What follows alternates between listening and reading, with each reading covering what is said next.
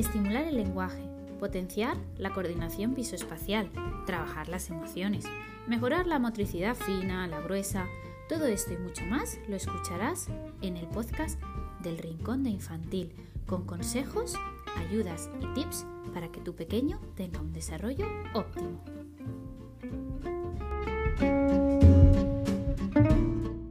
Hola a todos, bienvenidos un día más a un episodio de mi podcast. Hoy hablamos de problemas visuales en el peque, cómo detectar esos problemas visuales que pueden estar afectando al aprendizaje de nuestro peque. Así que nada, te dejo con ello, espero que te gusten y vamos allá.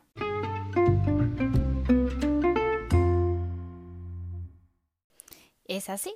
Los problemas visuales de los peques se ven muy claros cuando empiezan el aprendizaje de la lectoescritura.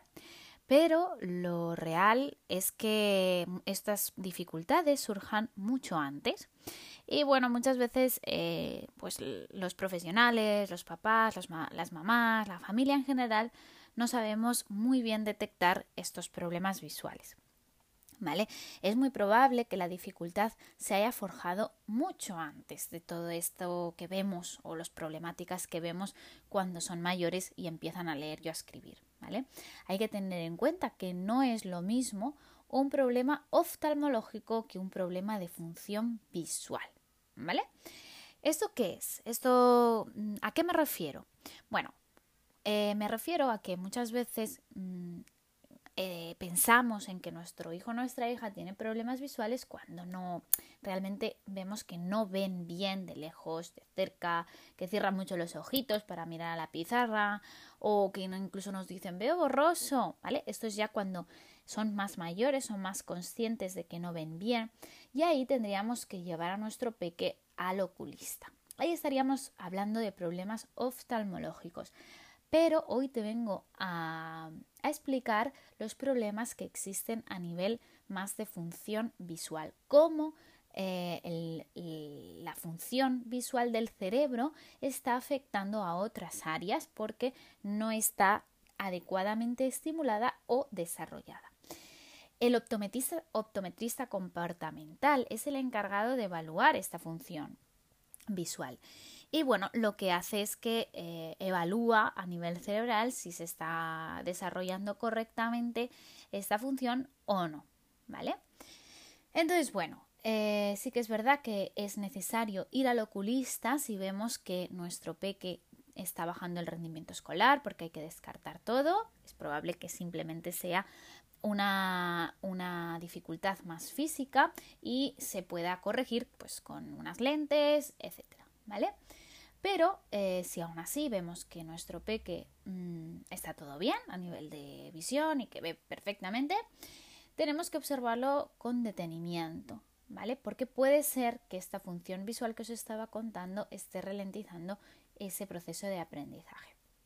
Entonces, eh, bueno, ahora me diréis, bueno, Raquel, ¿y qué, tenemos que hacer? ¿Cómo lo tenemos que evaluar o cómo lo tenemos que observar esto? Bueno, pues ahora os voy a decir tres premisas que necesitamos, ¿vale? Para que la visión no esté interfiriendo, que nos indican que la visión no está interfiriendo en el éxito escolar de nuestro peque, ¿vale?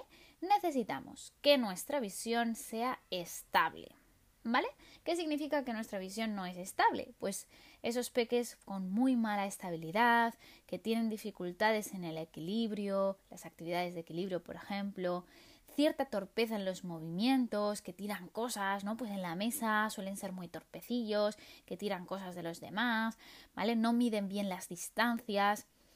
Lo típico que decimos es que eres muy torpe, muy manazas. Pues bueno, puede ser que es que la función visual de la estabilidad no esté correctamente definida y esto puede estar afectando a otras áreas del desarrollo. Esto lo podemos ver desde muy pequeñitos, ¿no? La torpeza en los movimientos y la estabilidad, sobre todo en equilibrios y demás, eh, que les cueste un poquito más, que intenten que se agarren a vosotros cada vez que quieran subir las escaleras porque no se vean muy seguros, por ejemplo, ¿sí?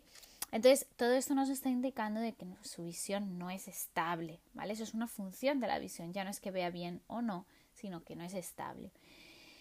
Otra premisa que necesitamos de nuestra visión, de la visión para que sea, para que haya éxito escolar, necesitamos que sea económica, y precisa. Vale, ¿Qué significa esto? bueno, cuando la función de la visión no es económica y precisa, es que eh, hay, son los peques que, por ejemplo, les cuesta mucho diferenciar ciertas formas de otras, ¿vale? Cuando hacemos em, ejercicios de, sombras, por ejemplo, de identificar la sombra de la forma, les cuesta muchísimo, o incluso terminar el, el dibujito, la simetría del dibujito, también les cuesta o que tienen diferentes o bastantes dificultades en juegos pues donde se necesita eh, una cierta orientación espacial, ¿vale? Una visión periférica, juegos de tableros, por ejemplo, les suelen costar mucho, ¿vale? Eh, pues bueno, tener dificultades en esto no nos permite que automaticemos procesos, ¿vale? Eso significa que no es económica, ¿vale? Tenemos ciertas dificultades de orientación espacial y entonces no automatizamos esa función visual y por tanto ralentizamos todo lo demás, ¿vale? Eso es, por ejemplo, como seguramente si conducís, eh, cuando empezasteis a conducir, no, no, podíais llevar la música puesta, no podíais eh, permitir que nadie os hablase, estabais solo atentos a la conducción. Esto es porque no habéis automatizado este proceso, ¿vale? Entonces no os permitía hacer otras cosas. A medida que aprendisteis a conducir, podíais hacer todo lo demás porque vuestro, vuestro aprendizaje de conducción ya se había automatizado. Lo mismo ocurre ir en bici o otras actividades del día a día, ¿vale? Pues, ¿qué pasa? Que, cuando nuestra visión no es económica y precisa, no nos deja automatizarla y no nos deja em, que vayamos más allá, ¿no? Que nuestro cerebro superior eh, trabaje de forma más eficaz. Entonces, si no trabaja de forma más eficaz, flaqueamos en ciertos aprendizajes. ¿Vale? Bueno, y tercero y último, última, tercera y última precisa, premisa, perdón, es que eh, necesitamos que nuestra visión conecte bien con las áreas corticales del lenguaje.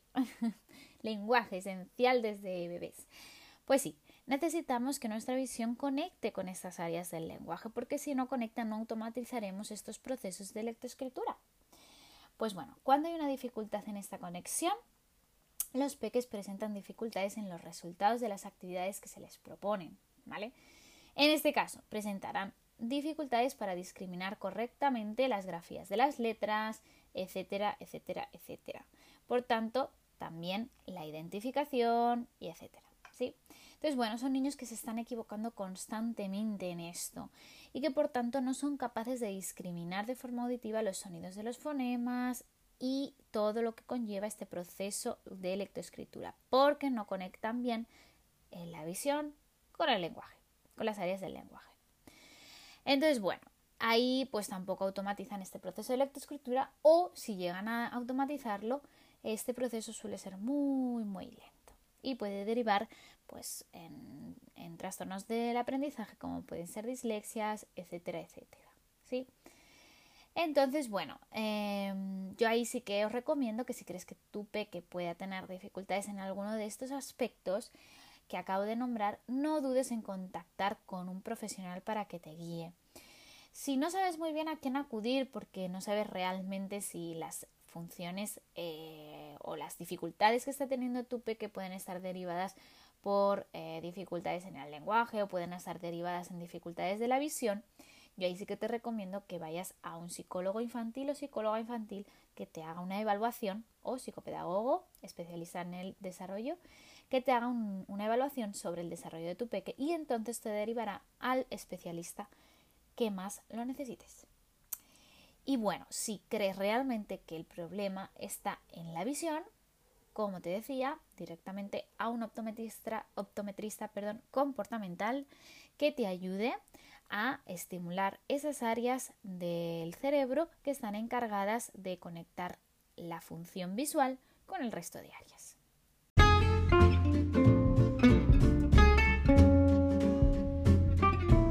Y nada más, espero que te haya gustado, que te hayan servido estas tres premisas y nada, si tienes cualquier duda, no dudes en contactar conmigo. Estaré encantada de ayudarte, de escucharte y de orientarte lo máximo que pueda. Eh, nos vemos en el siguiente y hasta pronto.